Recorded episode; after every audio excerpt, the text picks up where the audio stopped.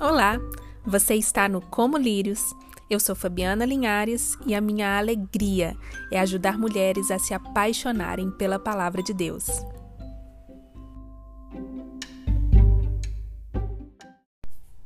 Olá, chegamos ao nosso quarto episódio do estudo do livro de Judas, dessa carta de Judas. E eu fico impressionada porque essa carta de Judas ela era urgente para o povo daquela época, né, para aquela igreja, mas ela é urgente para nós hoje também. Então vamos mergulhar hoje no verso 11 da carta de Judas. E o verso 11 diz assim: Ai deles, pois seguiram o caminho de Caim, buscando o lucro, caíram no erro de Balaão e foram destruídos na rebelião de Corá. Que o Senhor possa iluminar o nosso estudo em nome de Jesus. Amém.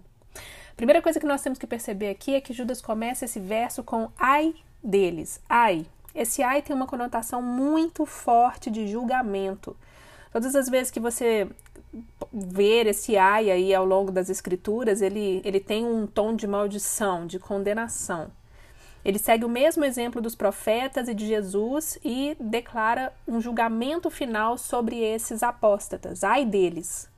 Em seguida, Judas aborda três pontos importantes sobre os falsos mestres, usando como exemplos Caim, Balaão e Corá.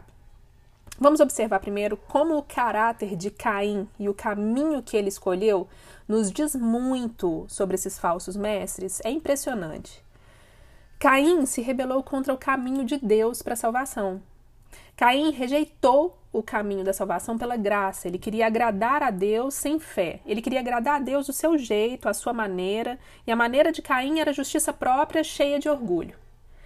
Com certeza, Adão e Eva ensinaram os seus filhos sobre o culto a Deus, sobre a maneira de se agradar a Deus. Eles ensinaram sobre princípios, valores. Caim e Abel tiveram as mesmas instruções. Mas o coração de Caim não era reto diante do Senhor. Então ele não se sujeita a Deus, aos seus princípios e nem à sua autoridade. Observe algumas coisas importantes nas escolhas de Caim. A primeira é que Caim tentou prestar um culto a Deus sem observar, sem colocar em prática os princípios de Deus sobre o culto, as determinações de Deus sobre o culto. Deus já havia instituído o, a princípio de que sem derramamento de sangue não haveria remissão de pecados.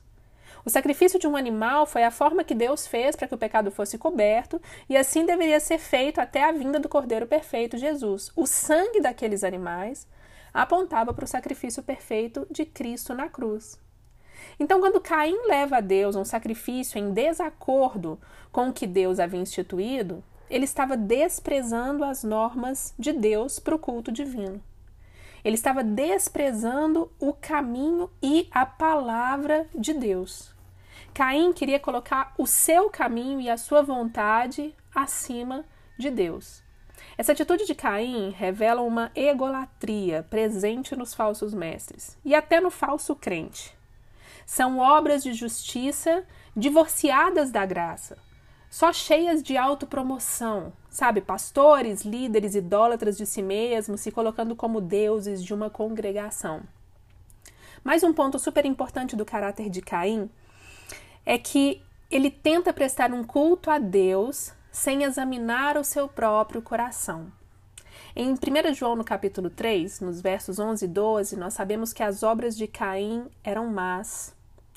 Ele queria prestar um culto a Deus, mas sem pertencer a Deus. O texto diz que ele, Caim era do maligno.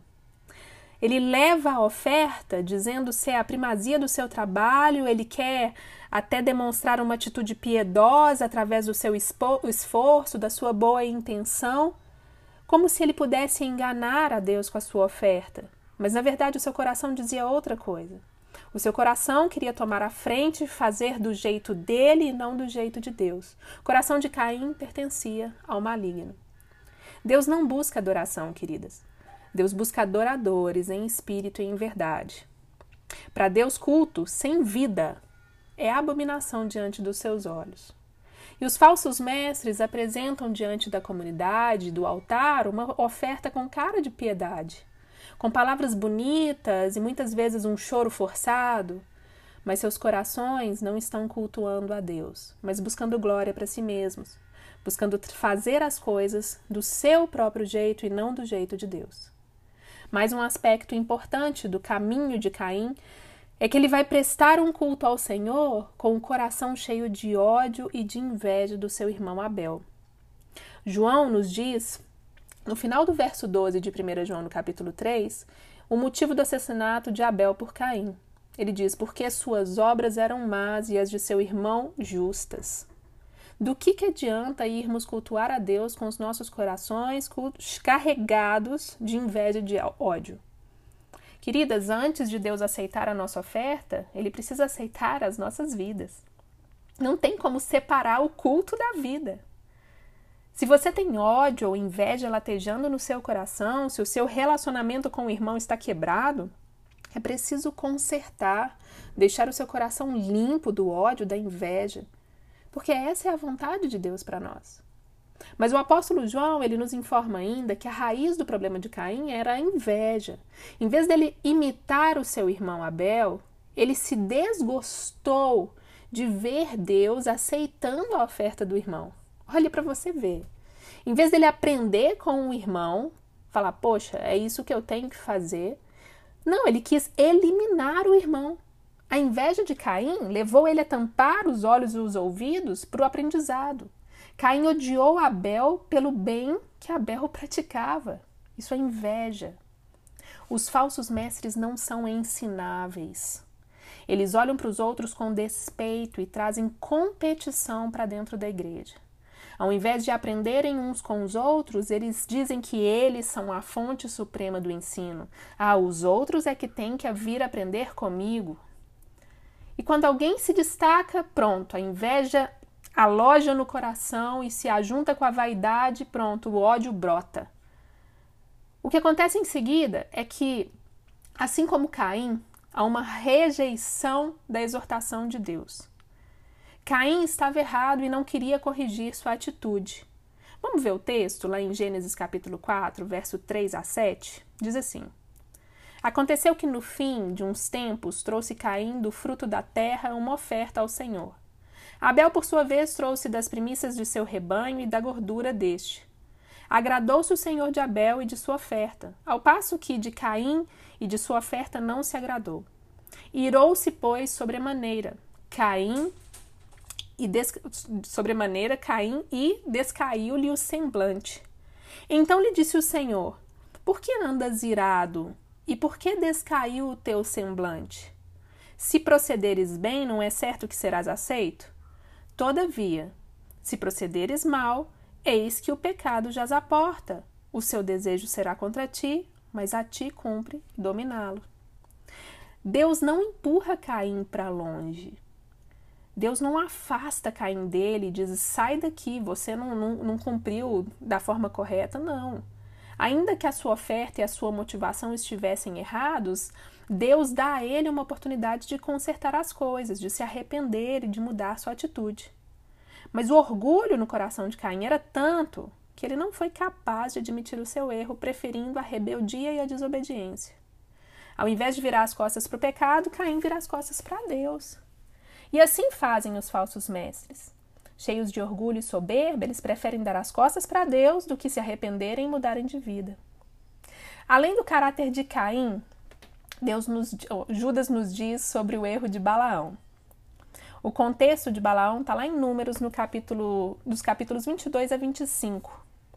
Balaão nos diz muito sobre ganância, uma característica muito evidente nos falsos mestres.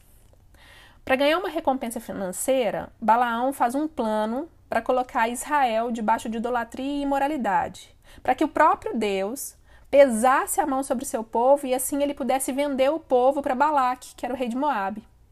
Balaão comercializa o dom de Deus e o, e o próprio ministério, né, a fim de enriquecer. Ele usa o espiritual para obter lucro material e é, isso é algo reprovável. Quando o Senhor Jesus envia a carta à igreja de Pérgamo, lá em Apocalipse, no capítulo 2, verso 14, ele diz: Tens aí os que sustentam a doutrina de Balaão, o qual ensinava a Balaque a armar ciladas diante dos filhos de Israel para comerem coisas sacrificadas aos ídolos e praticarem a prostituição. Balaão amou mais o dinheiro do que a Deus, e por isso ele vendeu o povo de Israel ao rei, Moab, rei de Moabe. Hoje, muitos homens sem escrúpulo mudam a mensagem do Evangelho para atrair pessoas, mas a motivação é encher igreja para se encher de lucro. Eles exploram o povo para arrancar até o último centavo, não se importando se aquele dinheiro era para o sustento de uma família, não se importando se o povo viva na miséria, desde que eles estejam, estejam vivendo na abundância. O terceiro exemplo que Judas nos dá é a revolta de Corá. Corá se rebela contra a autoridade de Deus quando se rebela contra Moisés. E por esse motivo ele foi julgado por Deus. O contexto de Corá está lá em Números, no capítulo 16. Corá estava insatisfeito com a liderança de Moisés e começou a influenciar os seus seguidores, ajuntando cerca de 250 homens e espalhando a insatisfação. Esse grupo ele rejeita a liderança de Moisés, mas mais do que isso, eles estavam rejeitando a liderança do próprio Deus, uma vez que Deus havia escolhido Moisés. Eles tentaram roubar a autoridade de Moisés. Corá questionou a origem da autoridade de Moisés. Ele estava dizendo que Moisés promovia a si mesmo, que ele se exaltava sobre os demais membros da congregação. Moisés, porém, respondeu aos rebeldes que tanto Corá como seu grupo estavam contra o Senhor.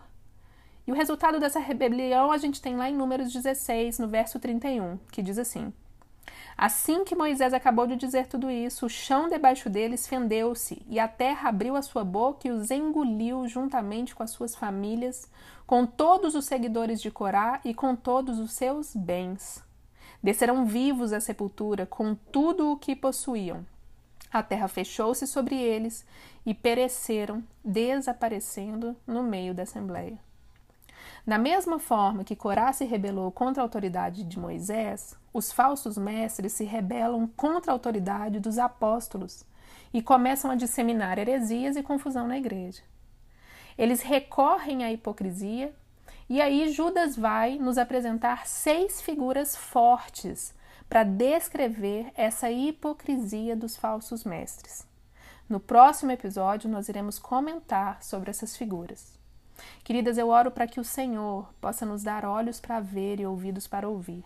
Estamos vivendo num tempo alarmante. Que possamos identificar falsos mestres, que possamos ser levantadas para lutar pela sã doutrina. Eu oro para que o Senhor coloque uma sede pela palavra dele no seu coração. Deus nos abençoe nessa jornada. Até o próximo episódio. Um beijo grande. Fica com Deus.